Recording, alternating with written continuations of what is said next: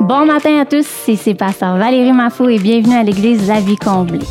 Nous avons bien hâte de tous vous revoir, mais d'ici là, nous sommes très heureux de pouvoir être avec vous dans votre salon.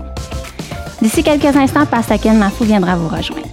Mais juste avant, j'aimerais profiter de cet instant pour vous inviter à aller visiter régulièrement notre site Facebook, puisque plusieurs nouveautés ont été mises en ligne cette semaine et se poursuivront la semaine prochaine. Nous vous invitons à aller écouter les enseignements sur la guérison divine faites par Pasteur Ken Taylor tous les mercredis soirs. De plus, plusieurs vidéos de louanges seront mises en ligne et les capsules La Minute d'Espoir se poursuivront du lundi au vendredi dès 9h le matin. Nous tenons à remercier toutes les personnes qui nous aident à distance pour pouvoir vous donner accès à ces ressources. Donc, un gros merci à eux. C'est grâce à eux que vous pouvez être exhortés, encouragés et que vous pouvez vous rappeler que même dispersés, nous ne sommes pas divisés. Si vous désirez semer dans le ministère La Vie Comblée, nous vous invitons à vous rendre sur le www.lavicomblée.com sous l'onglet Faire un don. Et si cette méthode ne vous convient pas, vous pouvez communiquer avec nous soit par courriel ou par téléphone. Sur ce, je vous souhaite un bon dimanche et préparez-vous pour un excellent message.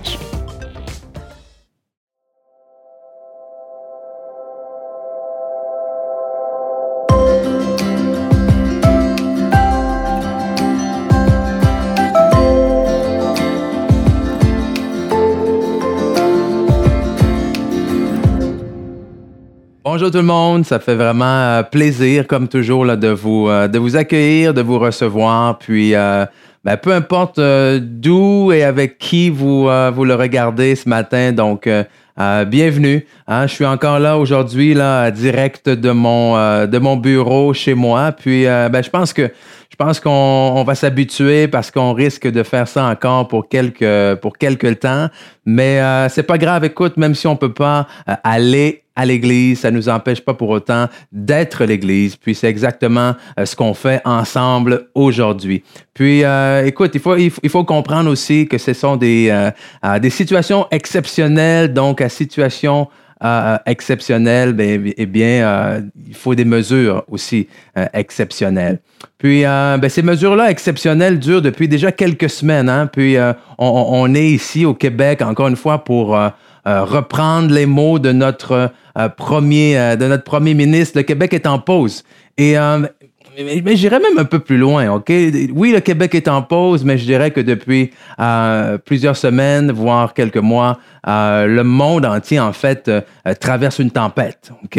une violente tempête, une tempête qui a débuté au, mois de, au mois de novembre dernier dans une région de Chine pour officiellement hein, se répandre à, travers le monde à partir là si je regarde bien ici à partir du 13 janvier environ. Puis là ben, il y a plusieurs pays qui sont euh, affectés. Euh, il y a euh, environ 50 000 décès dans le monde. En date du vendredi le 3 avril il y a à peu près une soixantaine ok une soixantaine de décès juste ici au Québec. On atteint des des records à travers le monde. En Italie on sait que la plupart d'entre nous ça ne cesse d'augmenter. Puis ici au Québec ben oui, on se maintient, mais euh, on nous dit qu'on n'a pas encore euh, atteint euh, ce, pic-là, ce sommet. Bref, c'est-à-dire que, écoute, on, nous, on on nous prépare, oui, à ce que les choses, ben, aillent en empirant. Et dans tout ça, ben évidemment, tout le monde essaie un peu de, un peu de s'en sortir, essaie un peu de, de garder la tête hors de l'eau, pardon, comme on peut. Puis, ce qui est difficile en fait pendant une situation euh, de crise. Et ce que je crois qui est le plus épuisant en crise, c'est qu'on doit se battre sur deux fronts à la fois. Et, qu'est-ce que je veux dire par là, c'est que euh, déjà d'un côté, on doit évidemment mais, résister à cette crise-là, arriver à, surmonter cette crise-là, à répondre aux besoins qui sont immédiats, mais en même temps, on doit arriver à, à penser au après et à se préparer pour ça. Et, je suis très conscient qu'en plein milieu d'une crise, euh, la dernière chose que des fois qui, peut être euh, euh, agréable ou même facile à penser, c'est le après. Écoute, on, a juste à penser à un adolescent qui est en pleine crise ou en pleine peine d'amour, OK? la crise est tellement intense que oublie ça, là. T'as beau lui dire, écoute le jeune, euh, t'es encore jeune, tu vas en trouver bien d'autres, euh, ça fonctionne pas. La douleur est tellement vive, la douleur est tellement intense que euh, ces quelques mots, c'est juste l'idée de dire oui, il y en aura d'autres après. Euh, il n'y pense pas. Écoute, moi j'ai vu des jeunes carrément, littéralement vouloir euh, s'enlever la vie suite à une peine d'amour. Alors, il faut comprendre qu'aujourd'hui, oui, il y a des gens euh, qui viennent de perdre leur emploi, puis la douleur est tellement vive que euh, même si tu leur dis, écoute, ça va bien aller, tu vas en trouver d'autres après, euh, la douleur est tellement vive que l'après est, est, difficile à imaginer. Il y a des gens qui viennent de perdre des êtres chers ou qui ont des gens qui sont hospitalisés en état critique en ce moment, puis tu leur dis, oui, il faut qu'ils croient, ou la personne qui est décédée, ben, au moins elle souffre plus. OK, oui, j'entends tes paroles, mais la douleur, la crise est tellement intense maintenant que c'est difficile pour moi de d'imaginer euh, l'autre côté. On, on, a des gens qui sont seuls en ce moment à la maison, loin de leur famille, puis tu leur dis, écoute, ça va passer, dans pas très longtemps, vous allez pouvoir être réunis. Euh, mais oui, ils comprennent ça, mais la douleur est tellement intense. Elle est tellement vive en ce moment que c'est difficile de passer ou de penser, pardon, à l'autre côté.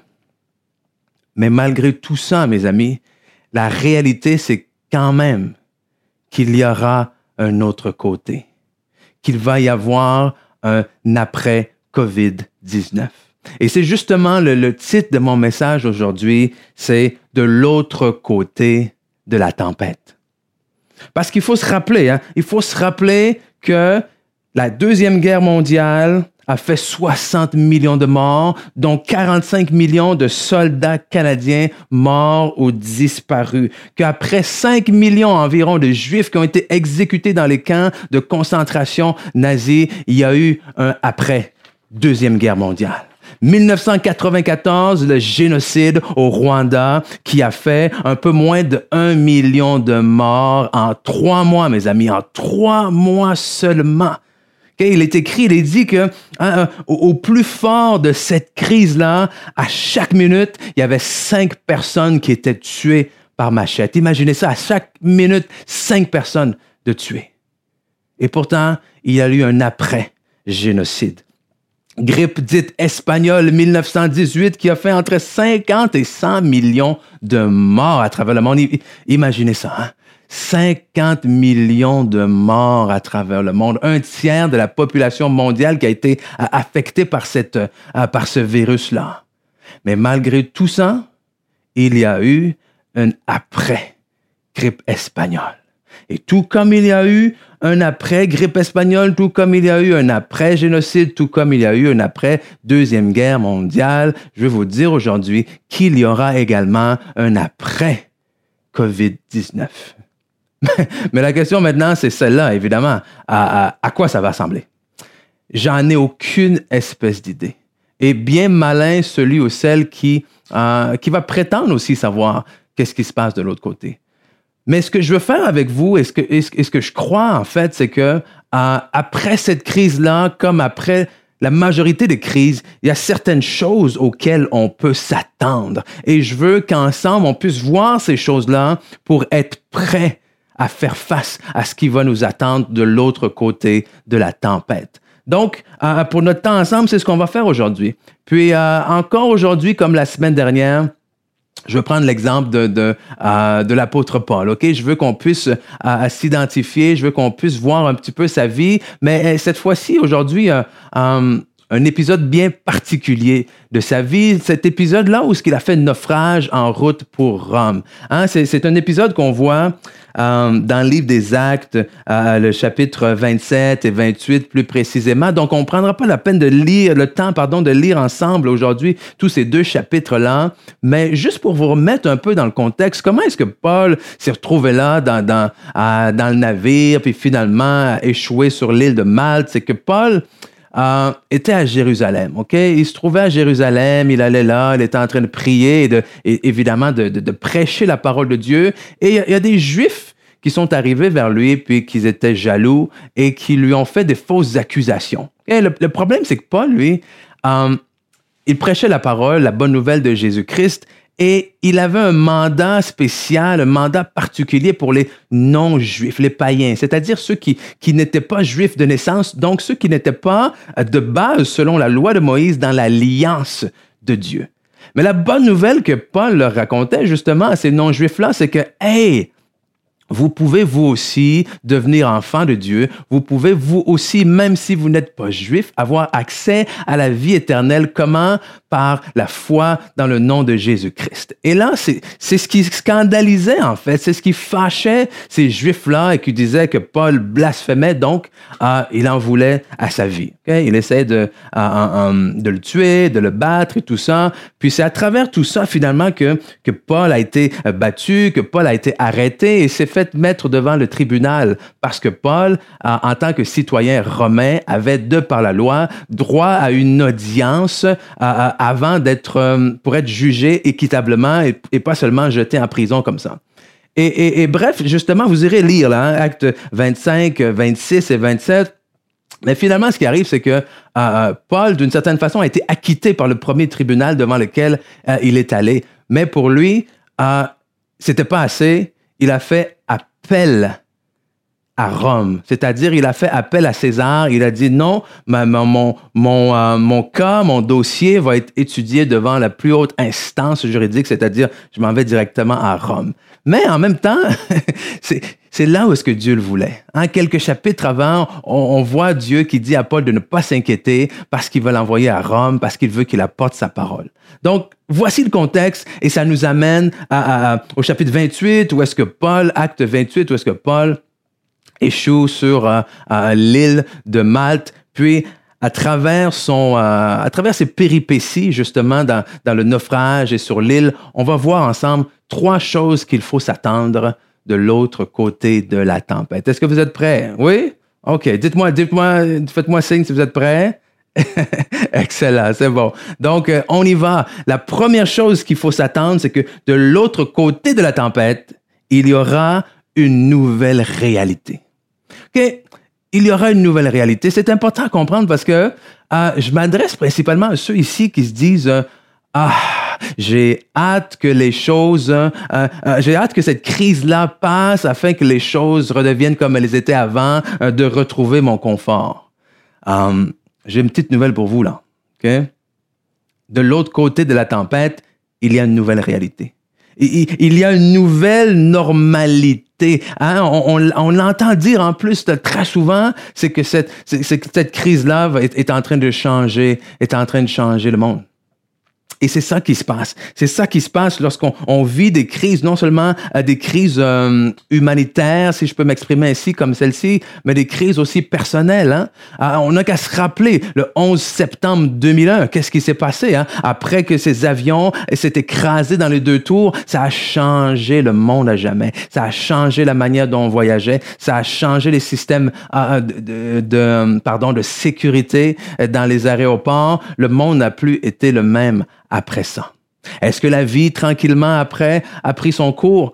Oui, oui, on prend son cours. Mais on reprend son cours comment? En s'ajustant à ces nouvelles réalités-là. Et c'est ce qui est arrivé à Paul.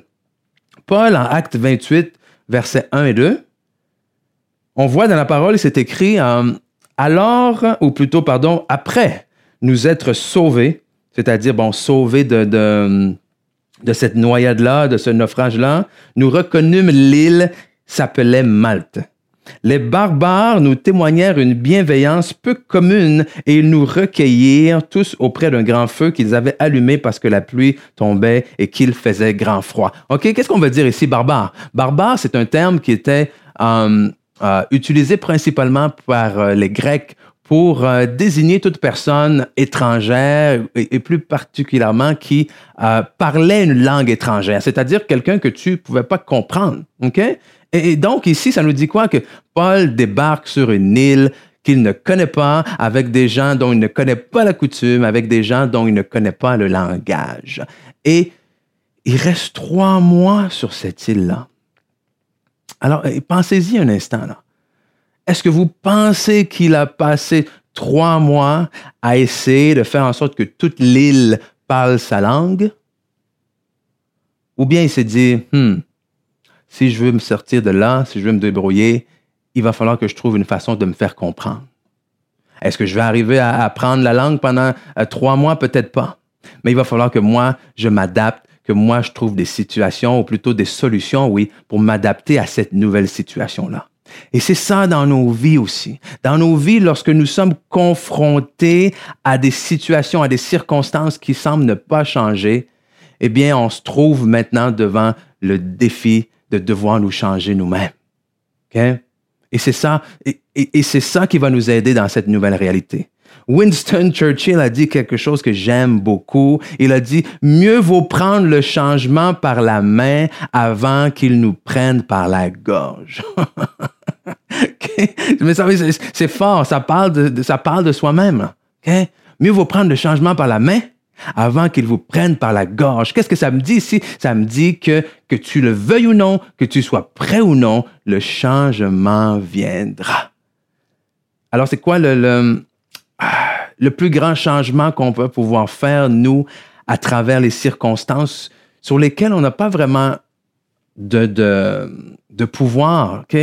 Ce qui va se passer à travers le virus, quand est-ce que ça va s'arrêter, tout ça, on n'a pas de réel pouvoir là-dessus. Le réel pouvoir qu'on a, c'est sur nous-mêmes et principalement sur notre perspective, c'est-à-dire notre façon de voir les choses, notre façon euh, de, oui, de voir les choses, mais de nous voir aussi au milieu des circonstances? Et, je reprends ce, cliché, oui, OK, du, euh, du verre à moitié plein, du verre à moitié vide, et, je le reprends pas simplement d'une d'une manière euh, hyper optimiste, là, OK? parce qu'il faut comprendre quelque chose là-dedans, là.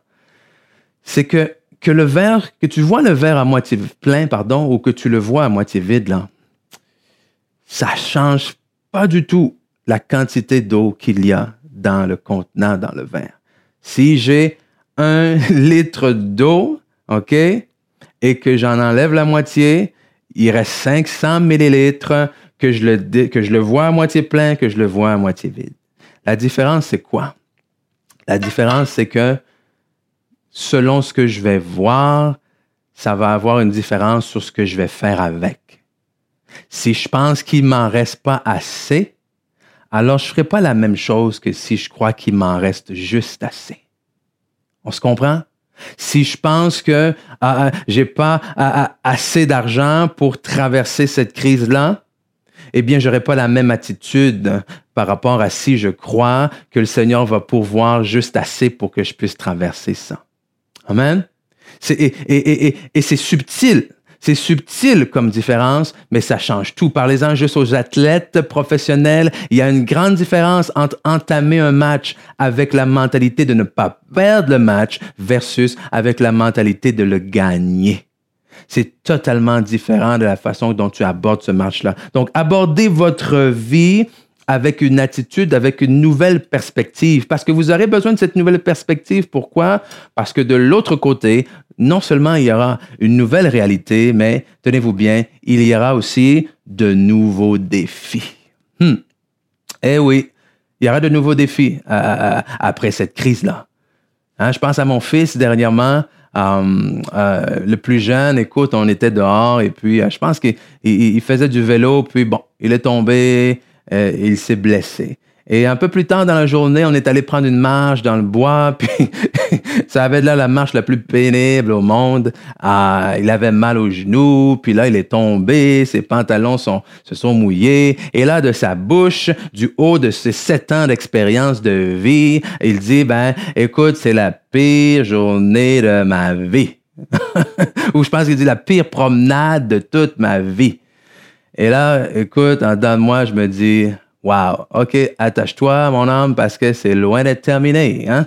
Euh, je suis désolé, mais des, mauvaises journées, tu vas en avoir encore d'autres. OK? Hein? Des fois, je regarde les enfants, je me dis, oh boy, j'aimerais ça, euh, j'aimerais ça changer de place euh, avec eux. Hein? Des fois, prendre leurs problèmes et échanger avec les miens. Mais, mais tout ça pour dire que vous aussi, là, OK? COVID-19, non, c'est pas facile. OK? Mais peu importe les crises qu'on traverse dans nos vies, les épreuves, il faut se rappeler qu'après cette épreuve-là, les chances sont fortes qu'il va y avoir d'autres épreuves. Et, pourquoi est-ce que je vous dis ça? Je vous dis ça parce que, premièrement, je veux pas que vous croyiez, encore une fois, je veux pas que vous soyez restés sur, sur, euh, sur l'exemple du verre d'eau, puis hein, vous pensez que je suis quelqu'un qui oh, est trop optimiste, puis il vit dans un autre monde ou quoi que ce soit. Non, non, non. Je, je, je reste quand même réaliste. Je suis pas quelqu'un qui, euh, qui nie les faits. OK? Mais je vous dis ça aussi parce que je veux pas que vous soyez de ceux qui, euh, comment dire, euh, que leur espoir ou qui se rattachent juste sur le fait que, ouf, ah, j'ai hâte que ça se finisse. OK? Parce que si c'est si c'est là votre attitude, juste de j'ai hâte que ça se finisse, puis je m'accroche juste au fait, au fait que ah, ouf, euh, cette crise-là va se terminer un jour, alors vous allez toujours paralysé dans vos crises, vivre d'une crise à une autre. Mais je vous dis, même cette crise-là en elle-même va en causer d'autres, va causer d'autres épreuves, que ce soit euh, euh, au niveau économique, que ce soit au niveau de, euh, de l'éducation, que ce soit au niveau de la santé. Et même juste quand on regarde l'apôtre Paul aussi, hein, dans, dans l'exemple qu'on est en train de voir ensemble ce matin, écoute, Paul, il se, sauve d'un naufrage. Um, mais comme on va lire ensemble, mais dès qu'il est arrivé sur l'île, euh, écoute, il se passe d'autres choses. Il se fait mordre. Il se fait mordre par une vipère. Acte 27, versets 3 à 6. Paul ayant ramassé un tas de broussailles et l'ayant mis au feu, une vipère en sortit par l'effet de la chaleur et s'attacha à sa main. Quand les barbares virent l'animal suspendu à sa main, ils se dirent les uns aux autres, assurément, cet homme est un meurtrier puisque la justice n'a pas voulu le laisser vivre après qu'il ait été sauvé de la mer. OK, pardon. Donc, ils sont en train de dire ici, ah, tu vois, il a fait quelque chose parce que euh, euh, la mère n'a pas eu raison de lui, mais maintenant, hmm, justice est rendue parce que la vipère s'accroche à lui. Mais Paul secoua l'animal dans le feu et ne ressentit quoi? Aucun mal. Ces gens s'attendaient à le voir enfler ou tomber mort subitement. Mais après avoir longtemps attendu, hein, j'imagine ils sont là, ils regardent, ils attendent. Qu'est-ce qui va se passer? Il y a des gens qui, sont là, qui regardent, hmm, qu'est-ce que vous allez faire dans cette crise-là? Comment est-ce comment, il y a des gens qui s'attendent à vous voir paniquer. Et quand vous paniquez pas, ils se disent, hmm, il y a quelque chose de pas normal. Voyant qu'il ne lui arrivait aucun mal, ils changèrent d'avis et dirent que c'était un Dieu. Ah! On passe de meurtrier à Dieu. Et c'est drôle parce que c'est un peu la réaction qu'on a des fois dans nos crises. Vous savez, Paul, comme plusieurs d'entre nous, malheureusement, aurait très bien pu se dire, ah, Seigneur, écoute, il m'arrive un naufrage. Maintenant, je me fais mordre. Qu'est-ce que j'ai fait? Qu'est-ce qui se passe?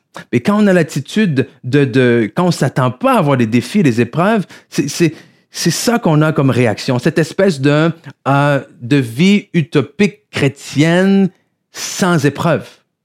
Mais attendez un instant là, OK? Paul a fait naufrage. Non seulement il a fait naufrage, mais il a été mordu. Que Paul, celui qui a écrit une bonne partie du Nouveau Testament, Paul qui a été appelé de Dieu, Paul qui était dans la volonté de Dieu, mais nous, des fois, on pense que si tu es avec Dieu, tu ne devrais pas faire naufrage. Si tu es avec Dieu, tu ne devrais pas te faire mordre. Et là, on, réagit comme ces, euh, comme ces barbares sur l'île en regardant, oh, il, se fait, euh, il se fait mordre ce meurtrier. Oh, il meurt pas, c'est un Dieu. Et dans nos vies, on, a un peu la même réaction. Ah, quand tout va bien, euh, Dieu m'aime. Quand ça va pas bien, mais Dieu est en train de me punir. Quand je fais les bonnes choses, il m'arrive des bonnes choses. Mais quand je fais les, les mauvaises choses, il m'arrive des mauvaises choses. Et le calcul n'est pas toujours aussi simple. La Bible nous dit aussi que ah, la pluie tombe sur le juste comme sur l'injuste. Ah, est-ce qu'il y a quelque chose de juste dans ce virus-là? Ah, non. OK? Et il veut s'attaquer à tout le monde. Mais qu'est-ce que Paul a fait ici? Est-ce que Paul était là en train de ramasser des branches puis à dire oh, Seigneur, écoute, hein, je suis là, puis je te sers, puis là, voici ce qui m'arrive pendant que je suis en train de te servir, pendant que je suis toujours fidèle, hein, je suis en train de faire un naufrage, puis là, je me fais mordre en essayant de rendre service à des gens. Non, non, non, qu'est-ce qu'il a fait? Il l'a secoué. Pourquoi est-ce qu'il l'a secoué? Parce qu'il ne s'est pas fié sur les circonstances. Il s'est basé, premièrement, sur la parole que Dieu lui avait dit qu'il devait se rendre à Rome et également sur la parole de Dieu en Marc 16, 17 qui dit en mon nom, qui dit quoi? Cette promesse de ceux qui vont croire et mettre leur foi en Jésus-Christ qui dit en mon nom, voici le signe de ceux euh, qui accompagneront ceux qui auront cru en mon nom, ils saisiront des serpents. Vous irez lire Marc 16, 17. Ils saisiront les serpents et si ils boivent quelconque breuvage mortel, ça ne leur fera aucun mal. Donc, basé sur la parole de Dieu qui dit, va à Rome, basé sur la parole de Dieu qui dit, tu peux saisir des serpents, et si un serpent te mord, ça ne te fera aucun mal. Paul, qu'est-ce qu'il fait? Il secoue. Parce qu'il faut se rappeler ceci.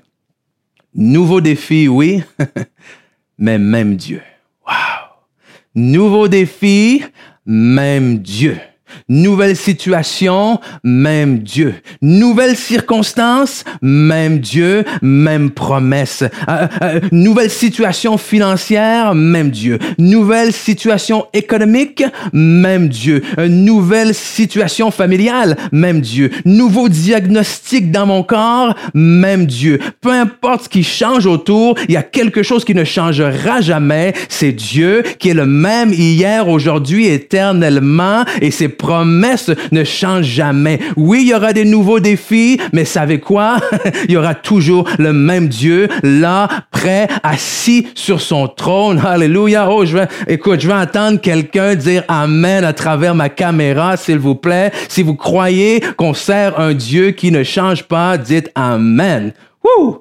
Gloire à Dieu. Nouveau défi, même Dieu. Wow.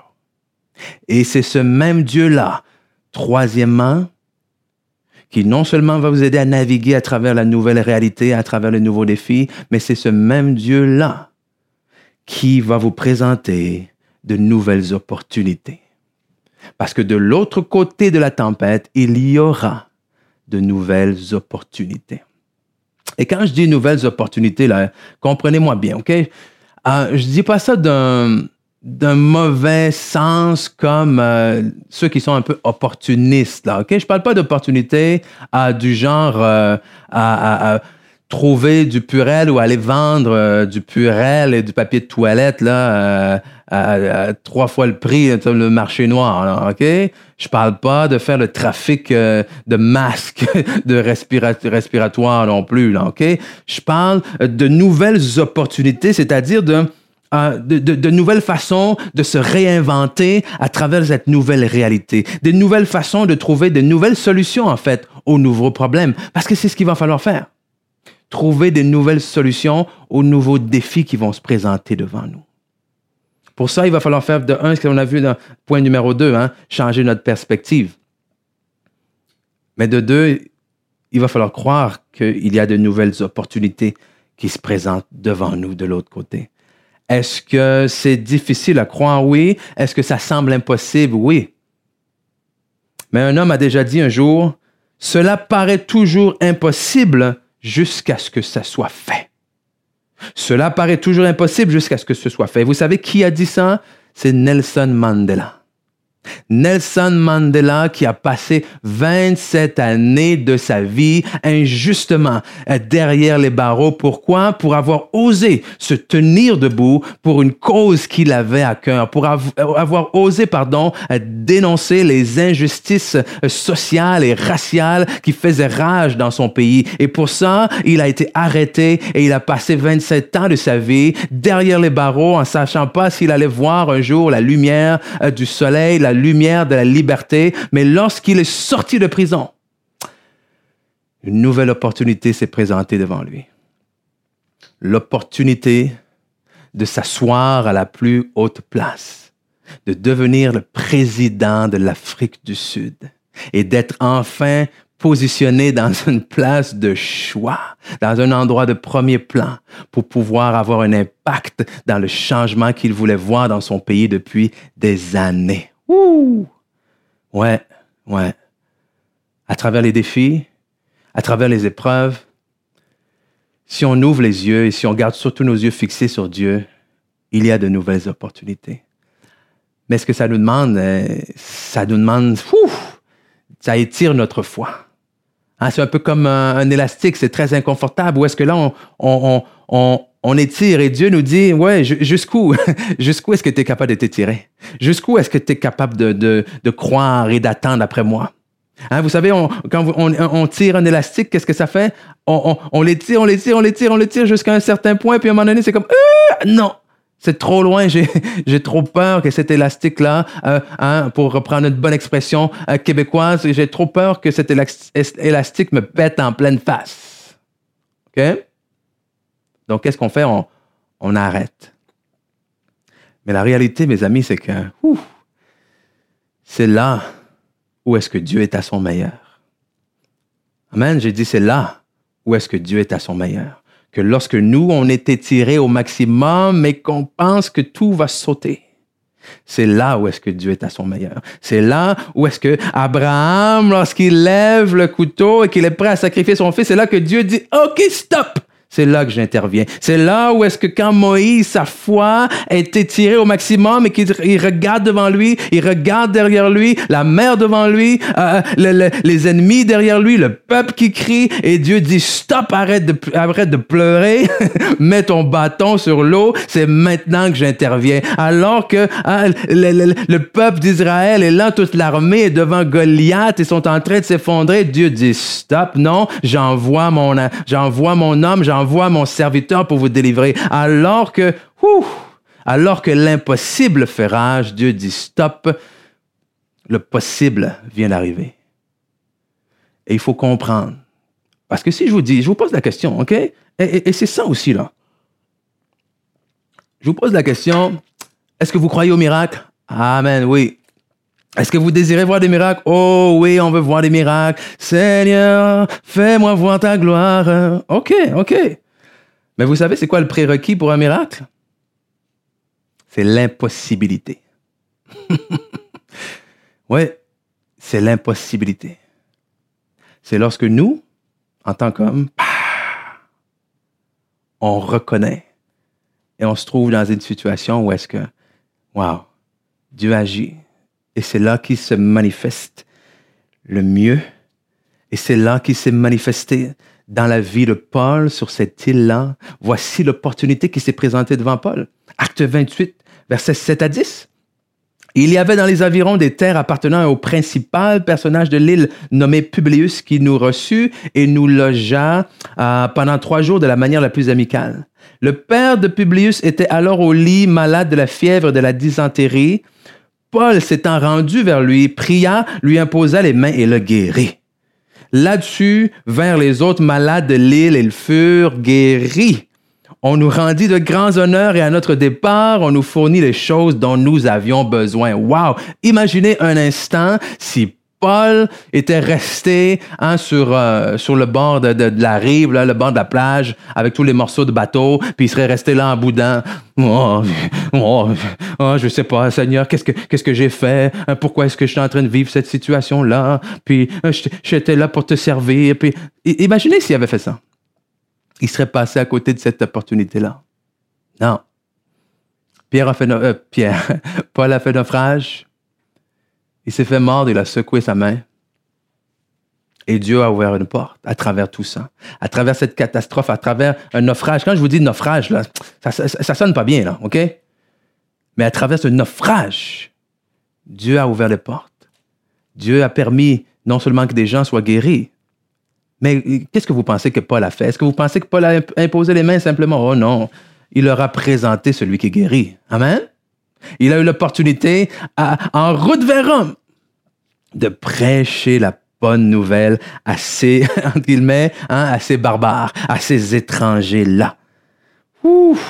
Alors, c'est, là, mes amis. C'est là pour nous aussi, en tant qu'Église, que je veux vous dire, il y a un autre côté à cette tempête-là. Alors, soyons prêts. Soyons prêts, Église, la vie comblée, je veux vous voir prêts. Que lorsqu'on va arriver de l'autre côté de cette tempête-là, je veux pas vous voir assis en train de vous demander, oui, mais Seigneur, pourquoi? Au contraire, je veux vous voir debout en train de déclarer pourquoi pas. Amen? Au milieu de cette nouvelle réalité, au milieu des nouveaux défis, je veux qu'on soit de ceux qui changent notre manière de voir et voient l'opportunité là où il y a de l'adversité. Je veux qu'on soit de ceux qui soient prêts à répondre aux besoins, soient prêts à entrer dans la porte, dans les portes que le Seigneur va ouvrir pour nous après la tempête. Donc, qu'est-ce qu'on fait? Comment euh, nous tenir prêts à arriver en force de l'autre côté de la tempête? Eh bien, assez simple, hein? OK? Il n'y a, pas de secret, je ne vous ferai pas languir plus longtemps. La réponse, c'est quoi? La réponse, c'est accrochez-vous à Dieu. OK? Accrochez-vous à Dieu. C'est, c'est aussi simple que ça. Et, et, ce qui arrive, ce qui est intéressant, ce qu'on voit au chapitre 27 de ce livre-là de Actes au verset 13, c'est que euh, l'auteur nous dit qu'un léger vent du sud vint à souffler et se croyant maîtres de leur dessein, ou de leur destin, on pourrait dire, ils levèrent l'ancre et côtoyèrent de près l'île de Crète. Wow! Et, et pour moi, pourquoi est-ce que je trouve ça intéressant? C'est que je me dis, combien de gens ici sur Terre se croient maîtres de leur destin? Qu'on prend la mer, qu'on entreprend cette vie-là, en fait, en se croyant maître de notre destin, puis en croyant qu'en fait, on peut aller où on veut, faire ce qu'on veut, quand on veut, euh, jusqu'au jour, en fait, où est-ce que euh, la tempête arrive. Et que là, on, est, on commence à être ballotté par les flots. Et ce qu'on voit dans, euh, dans ce récit-là, c'est quoi? C'est que une fois que le bateau, le navire a fait le naufrage, boum, il s'est divisé et, évidemment en multiples morceaux. Puis les gens de peine et de misère se sont accrochés à ces morceaux-là. Ce que je vois, c'est que le navire, ben, c'est ça ça représente nos vies. Nos vies qui, des fois, à travers l'épreuve, à travers la tempête, semblent se briser en plusieurs morceaux. Et là, de peine et de misère, on essaie de, récupérer les morceaux qu'on peut, puis pour nous aider à nous, rendre de l'autre côté. Mais c'est à Dieu qu'il faut s'accrocher. Parce que c'est, c'est pas au navire que Paul s'est accroché. Il s'est accroché à Dieu et à sa promesse. Et il y a une bonne nouvelle dans tout ça. Et cette bonne nouvelle-là, waouh, je vais vous la lire. Je vais vous la lire parce que quand j'ai, j'ai, vu ce, euh, ce verset-là, je me suis dit, waouh, quelle bonne nouvelle. Comment est-ce que, à travers toutes les fois où ce que j'ai pu lire ça, ça m'avait échappé? Ce que ça montre, que je vais vous lire à l'instant, c'est que même au beau milieu de la tempête, il y a toujours, euh, il y a toujours de l'espoir. Et que même lorsque on ne voit pas, Hmm. Dieu est toujours à l'œuvre. Acte 28, verset 11. Après un séjour de trois mois, nous nous embarquâmes sur un navire d'Alexandrie qui avait passé l'hiver dans l'île. OK, vous avez, vous avez compris ça? Leur navire a fait naufrage. Leur navire s'est brisé. Mais il y avait un autre navire qui les attendait sur l'île. Come on. Le navire représente quoi? Le navire représente nos vies. Le, navire représente les choses auxquelles on s'accroche dans nos vies. L'épreuve dans la tempête, les choses auxquelles on s'accroche peuvent être ébranlées, peuvent faire naufrage, mais la bonne nouvelle, c'est quoi? C'est que même au beau milieu de la tempête, Dieu est à l'œuvre. Même pendant que vous ne voyez pas, Dieu est à l'œuvre et est en train de vous préparer d'autres choses de l'autre côté de la tempête. Dites Amen, s'il vous plaît. Hallelujah. Pendant qu'ils étaient ballottés par les flots, pendant qu'on nous dit qu'ils ne savaient pas s'ils allaient vivre, hein, il y avait déjà un navire qui les attendait là-bas. Qu'est-ce qui vous attend de l'autre côté? Qu'est-ce que Dieu est en train de vous préparer de l'autre côté? Je vais vous dire quoi? Il est en train de vous préparer tout ce dont vous avez besoin pour continuer à faire l'œuvre à laquelle il vous a appelé. Et c'est pour ça que je dis, je confesse souvent dans ma propre vie que rien ni personne va m'empêcher d'entrer dans les plans et les projets que Dieu avait pour moi avant la fondation du monde. Paul leur a dit, pas une bonne idée de partir. En beau milieu de la tempête, il leur a répété, il leur a rappelé, hum, hum, je vous l'avais dit. Donc Paul est sur un navire alors qu'il voulait pas y aller. Alors que c'est lui qui avait pas le contrôle, alors qu'il était prisonnier de ce navire, ouh, il s'échoue quand même sur une île où un navire l'attend pour l'emmener finalement à Rome où il devait aller dès le départ. Gloire à Dieu. Gloire à Dieu, gloire à Dieu, gloire à Dieu. Même lorsque je ne vois rien, même lorsque la tempête fait rage, il est toujours à l'œuvre. Alors, ce que ça veut dire, en terminant, ce que ça veut dire pour vous et moi, surtout pour ceux d'entre nous qui, euh, se disent chrétiens, hein, qui disent avoir confessé Jésus comme notre Seigneur, notre Sauveur, je vous dis accrochez-vous? Accrochez-vous là.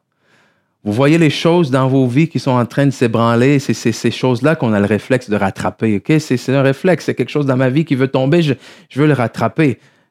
Raccrochez-vous à Dieu.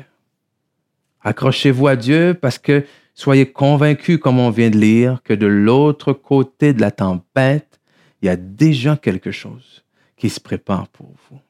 Amen? Et si vous nous écoutez en ce moment et que, hmm, vous ne vous considérez pas comme quelqu'un de religieux, comme quelqu'un ah, de chrétien, que si je vous pose la question, ah, ah, vous n'avez jamais mis votre foi nécessairement à Jésus. Eh bien, c'est le moment. Je vous dis, c'est le moment. C'est le moment au milieu de cette tempête-là de vous accrocher à la seule chose sûre, c'est-à-dire à Dieu. Et comment est-ce qu'on fait pour s'accrocher à Dieu? Eh bien, c'est simple. On doit croire c'est par la foi. Paul l'annonçait aux Juifs, c'est pour ça qu'il était là prisonnier sur le navire. Paul l'annonçait plutôt aux non-Juifs, à ceux qui ne faisaient pas partie de l'alliance au départ, que tout ce que vous avez besoin de faire, c'est de croire en Dieu. C'est de croire qu'il a envoyé son Fils unique Jésus-Christ pour venir sur terre, pour prendre la forme d'un homme. Et alors qu'il est lui-même homme, il paye pour le péché de l'homme. Il paye à la croix pour les péchés de l'homme. Il est mort et ressuscité. Pourquoi? Pour qu'en mettant notre foi en lui, nous pouvons avoir également nous-mêmes nos péchés pardonnés. Qu'est-ce que ça veut dire, nos péchés pardonnés? Ça veut dire que maintenant, lorsque Dieu nous regarde, il nous regarde comme Jésus-Christ lui-même, c'est-à-dire il nous regarde pur, il nous regarde lavé, il nous regarde sans péché, il nous regarde comme ses enfants.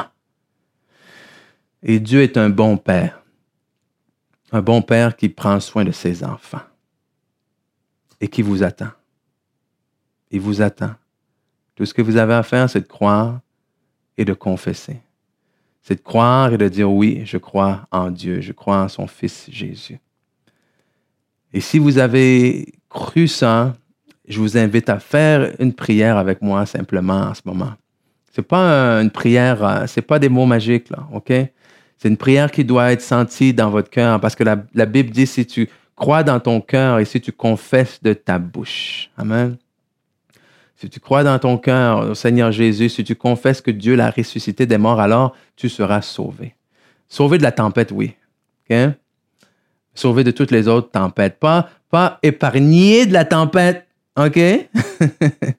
Ah, mais sauvé.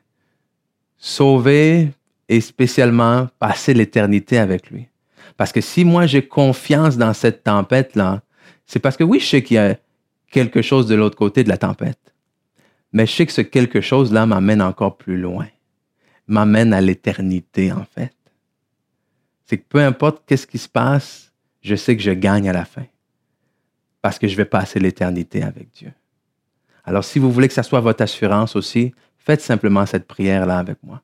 Dites avec moi, Père éternel, je te remercie. Je te remercie pour ton amour. Je te remercie tu as donné ton Fils Jésus pour moi. Je crois dans mon cœur et je confesse de ma bouche en ce moment que Jésus-Christ est le Fils de Dieu, qu'il est mort et ressuscité pour mes péchés, qu'il est assis à la droite de Dieu et qu'en mettant ma foi en lui, je deviens enfant de Dieu et je deviens héritier de Dieu et je suis sauvé. Ah, wow, c'est beaucoup tout ça, OK? Donc, si vous avez des questions, si vous venez de faire cette prière-là, s'il vous plaît, s'il vous plaît, contactez-nous. On veut vous aider à, continuer, pas juste à naviguer puis à, essayer de rester la tête hors de l'eau pendant cette tempête-là, mais à être plus que vainqueur. Donc euh, voilà, voilà ce que j'avais vraiment à, dans mon cœur à partager avec vous. J'espère, j'espère que vous avez été euh, bénis et que rappelez-vous là, ok, il y a quelque chose de l'autre côté de la tempête. On ne sait pas exactement de quoi ça va avoir l'air, mais on sait avec qui on va y aller. Amen. On n'ira pas tout seul. Et ça, c'est la bonne nouvelle. So, écoute, soyez bénis. Euh, passez euh, une excellente journée, puis euh, on se revoit cette semaine dans toutes les capsules. Et euh, oubliez pas là, de rester connecté encore une fois à, à la page Facebook pour rien manquer de ce qui se passe. Donc, bonne journée tout le monde. Bye bye.